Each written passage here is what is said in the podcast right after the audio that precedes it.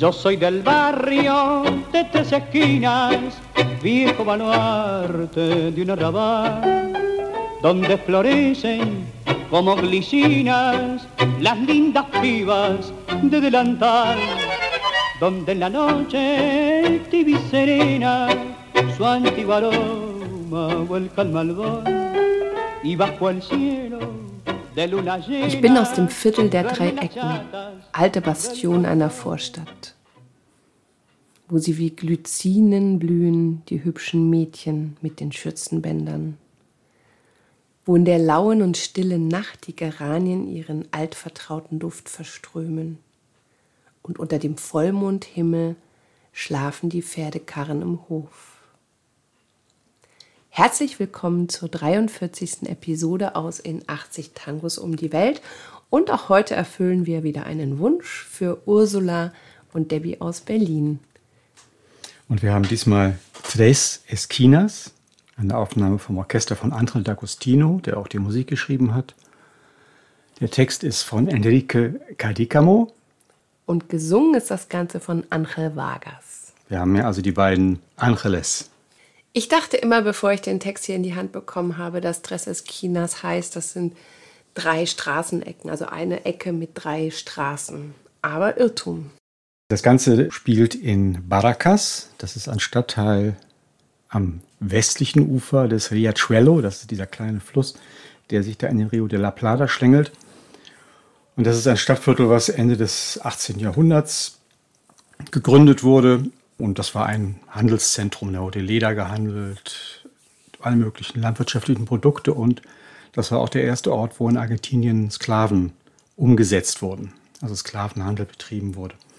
Und das war bis Ende des 19. Jahrhunderts ein ziemlich wohlhabendes Stadtviertel. Da haben also gut verdienende Leute gewohnt, also wahrscheinlich Kaufleute, Großgrundbesitzer, und Ende des 19. Jahrhunderts gab es da eine Gelbfieberepidemie und dann sind die ganzen Leute, die es leisten konnten, in den Norden von Buenos Aires gezogen, die trockeneren, höher gelegenen Stadtviertel und zurückblieben die armen Leute. Und Baracas kommt in vielen Tango-Texten vor, ist einfach ein Ort, wo viel Tango auch entstanden ist, wo viele berühmte Leute gespielt haben.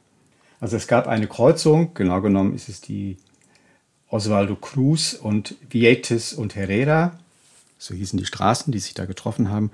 Und da gab es mal eine Eisenbahnstation, die hatte den Namen Tres Esquinas. Die gab es ungefähr bis 1910, dann wurde sie zugemacht. Und dahingehend gab es auch mal ein Café mit diesem Namen. Und das ist jetzt die Auflösung, woher der Name Tres Esquinas kommt. Geschrieben ist der Text von Enrique Cadicamo, und Angel D'Agostino und Enrique Cadicamo waren dicke Freunde. Das kann man sagen. Angel D'Agostino hatte den Ruf eines eingefleischten Junggesellen und ihn verband mit Cadicamo eine, eine lange Freundschaft. Beide sind auch sehr alt geworden, über 90 beide, sind ungefähr zur selben Zeit geboren. Nur gab es irgendwann einen Bruch in ihrer Beziehung, als Cadicamo eine wesentlich jüngere Frau geheiratet hat. Daran wird es nicht gelegen haben, aber auf jeden Fall da war D'Agostino derartig enttäuscht von seinem engsten Freund, dass er den Kontakt mit ihm abgebrochen hat. Aber später sieht man sie dann noch mal in einem Film zusammen. Also es war wahrscheinlich eine kurze. Ja, oder sie haben dann aus professionellen Gründen für diesen Film noch mal zusammengearbeitet. Ich komme aus diesem bescheidenen Viertel. In mir lebt der Tango der Gefühle. Ich komme aus diesem Viertel, das Mate trinkt unter dem Schatten der Weinlaube. An seinen Ecken trieb ich mich als Junge herum, warf das Messer für eine verrückte Liebe, verglühte in den Augen einer Herzensbrecherin die Flammen meiner Leidenschaft. Es gibt nichts Schöneres, nichts Vertrauteres als meine tratschende Vorstadt mit dem Klatsch der Weiber und der Anmache des Schürzenjägers alte Barackensiedlung, Bühne der Draufgängereien meiner Jugend.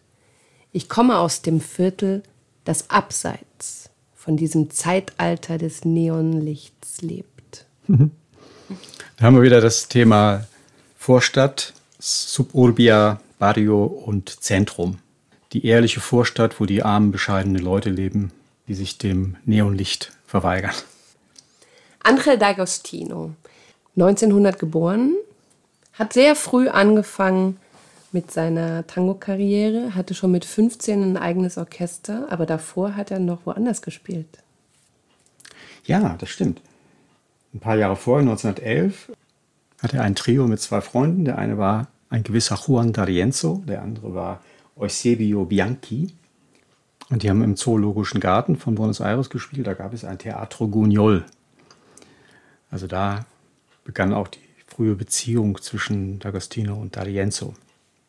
Später haben sich die beiden wieder getroffen und haben gemeinsam Sängerinnen begleitet und darunter so Bekannte wie Libertad Lamarck oder Azucena Maisani.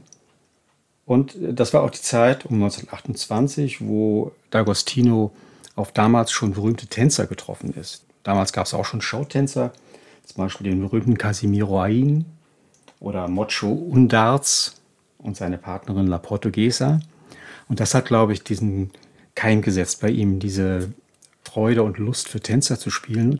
Und er selber galt auch als ausgezeichneter Tänzer. 1932 ist er dann auf Angel Vargas gestoßen und hat dann erst 1940 angefangen, Aufnahmen zu machen. Und ich denke, bis dahin haben sie wahrscheinlich live gespielt.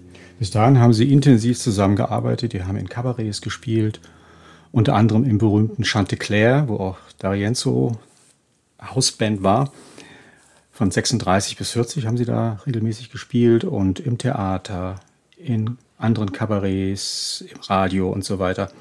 Und warum die erst so spät angefangen haben, Plattenaufnahmen zu machen mit RCA Victor, ich kann mir nur erklären, damals gab es so ein Überangebot an Orchestern, dass sich die Plattenfirmen wirklich bedeckt gehalten haben und nicht jeden sofort ins Studio geholt haben. Aber immerhin sind dann 90 Aufnahmen draus geworden. Mhm. Und das sind Aufnahmen, die bis heute bei Tango-Tänzern hoch beliebt sind. Die ersten beiden Stücke waren nur Aflojes und Muchacho. Also das waren schon wirklich Wegmarken. Und D'Agostino hat einen schönen Satz über Angel Vargas gesagt, finde ich. Ja, er hat gesagt, der hat einfach wirklich für Tänzer phrasiert. Also seine Art, den Gesang zu rhythmisieren, war wirklich für Tänzer gemacht. Da war jedes Wort, jede Art zu sprechen, zu singen, hatte einen Bezug zur Bewegung. Und das macht ihn so beliebt. Und deswegen hat D'Agostino ihn auch so geschätzt.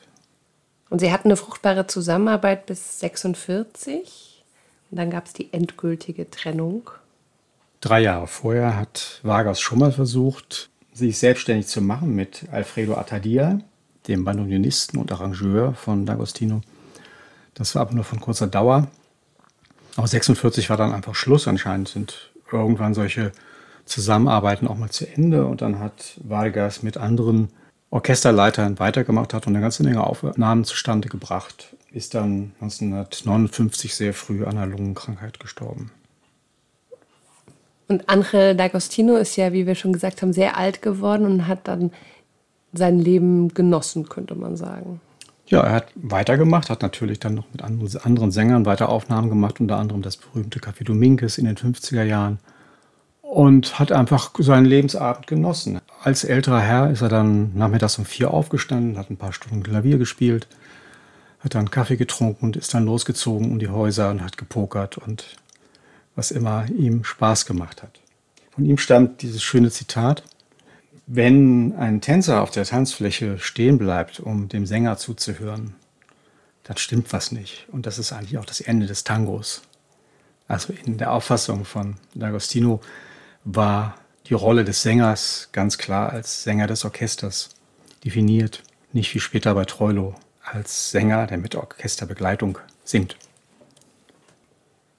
Und mit diesem schönen Zitat verabschieden wir uns aus der 43. Episode aus in 80 Tangos um die Welt. Heute haben wir wieder einen Wunsch erfüllt für Ursula und Debbie aus Berlin. Tres Esquinas. Eine Aufnahme mit dem Orchester Angel D'Agostino der Text ist von Enrique Cadicamo, der Sänger Angel Vargas. Und das Stück ist geschrieben auch von Angel D'Agostino. Und wenn ihr einen Lieblingstitel habt, dann könnt ihr uns etwas spenden und wir machen dann eine Reise durch euer Stück. Schön, dass ihr uns begleitet habt auf unserer Reise durch Tangos, die uns am Herzen liegen. Das waren Daniela und Raimund. Tango Mundo Berlin. Bleibt gesund und bis bald. Bis bald.